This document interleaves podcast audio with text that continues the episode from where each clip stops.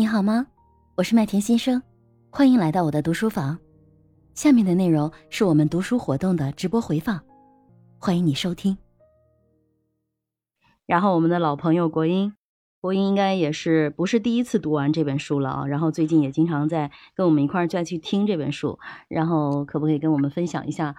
在我们的房间里头有什么感受？其实我就是每次都会有时间，包早上在化妆的时候啊，我就会点开来听一下，就是黑听一会儿，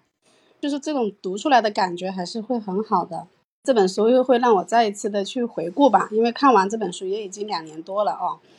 然后上来的话呢，也是想说跟大家去分享一个，因为刚才听到了水淼姐姐在讲情绪的这个部分，然后也其实。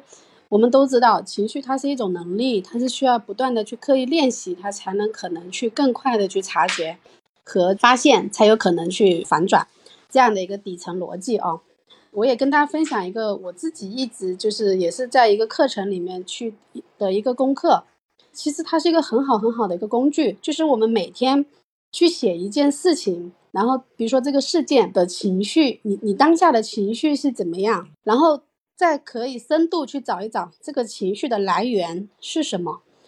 然后接着就是翻转，就是哎，那你看到了，你怎么去调整？就是我们每天用文字的方式去写出来，我们叫三 F 的日日志，就是事实、情绪、意图、反转，就是这几个节奏。然后我们每天去找一件事情去把它写出来，坚持去写一段时间。你的情绪的这种觉察能力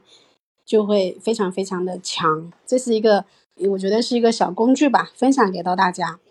哦，然后再分享多就是前两天发生的一个案例，其实也是觉得跟情绪是有关的，因为我现在还在辉哥那边帮他做教练，然后每个周三、周四会有这个教练电话要打，然后呢，我儿子现在暑假，他白天一个人在家，但是那天晚上我回到家。吃完饭，然后爸爸又下去打篮球，然后我又在这里打电话。就其实他还是很孤单，但他并没有表达出来，他想要陪。他就是在那里又很生气，又很暴躁。可能以往的话呢，我会看到他这种情绪，他其实会联动，我也肯定会有情绪。诶，在那天我会说，我看到他的情绪是需要陪伴，那我就跟他商量，我说，诶，你是不是想要妈妈陪你？然后妈妈这会有一个很重要的电话要打，等我打完这个电话。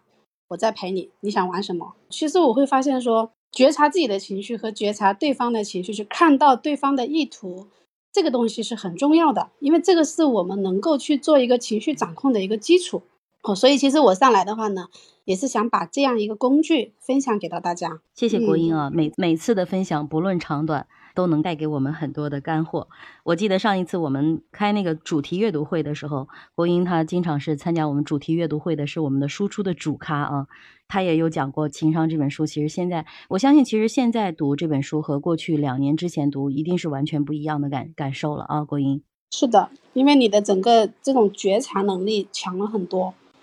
嗯，对。然后刚才郭英给我们分享的这个工具啊，一个非常有效的方法论，就是事实，先把事实记录下来，然后呢，再把情绪去写出来，然后再去分析情绪的来源，或者是我为什么会有这个情绪的意图，然后再去反转。我觉得前三步特别像我们的这个前段时间我读的那本书，就是极简沟通的思维模型里的前三个，就是。事实是什么？这个是在事实维度，就是我们经常会说，我们要去听一句话，它背后的是什么？首先，第一个就是事实，然后第二个，他刚才讲的情绪，情绪其实很多时候是关于自我表达这个维度，然后有机会这个情绪当下的是无意识的，也有机会是有意识的，大部分时候的这个自我表达全是无意识的，可能说的人和听的人都是无意识的，都没有关注到，都没有注意到，因为它是很大程度上是语言背后的东西，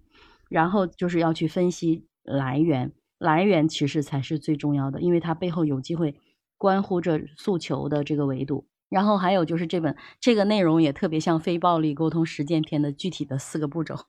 也很像哦。所以我就发现，好像很多书读起来读来读去，尤其是读完之后，你回头再去做 review 的时候，再去做复盘的时候，然后就会发现，哎，好像这本书跟我们之前读的某一本书就很像，就像之前那个吕吕在跟我们分享。给我们的那个神经元的认知去打结的时候，我们会把那些不同的那个知识点，把它归类，再去从其他的盒子里扯出来，发现还可以去做比较阅读，然后真的就会有助于真的我们把这些学到的东西变成自己的，然后真正的有机会去运用。谢谢国英刚刚跟我们的分享。